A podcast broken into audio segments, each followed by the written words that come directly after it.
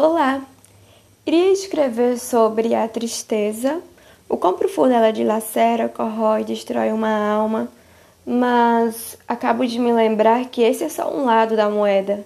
Veio em mim a memória de o quão precioso é o homem passar pela ódio do sofrimento, porque a dor da tristeza também constrói, lapida, o faz crescer e o torna forte diante das adversidades da vida. É necessário passar por todas as fases desse labirinto simplíssimo, mas que por vezes tornamo-lo tão complexo. Talvez seja complexo e não exista nada de simples em viver, em estar vivo.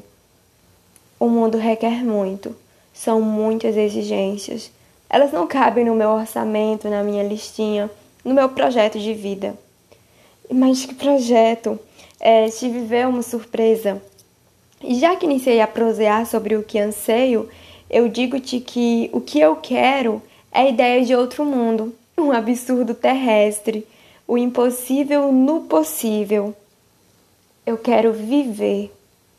Viver é estar presente de corpo e alma, é desejar ver o pôr do sol, ficar feliz quando a lua aparecer, adormecer tranquilo, como quando os bebês ficam quando adormecem após amamentar.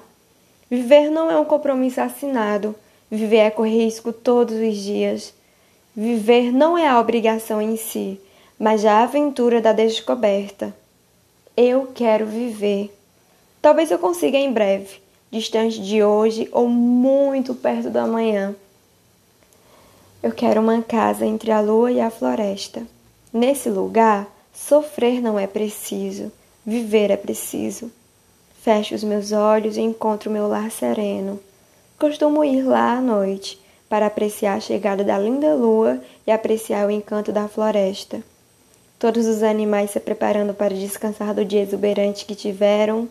Sinto paz e pela primeira vez felicidade ao observar cada traço do sol chegando ao amanhecer.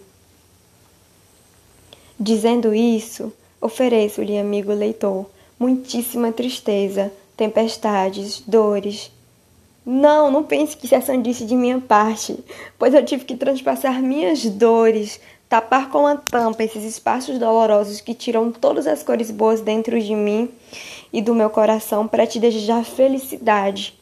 Você consegue entender? Não é possível ser feliz sem a dor.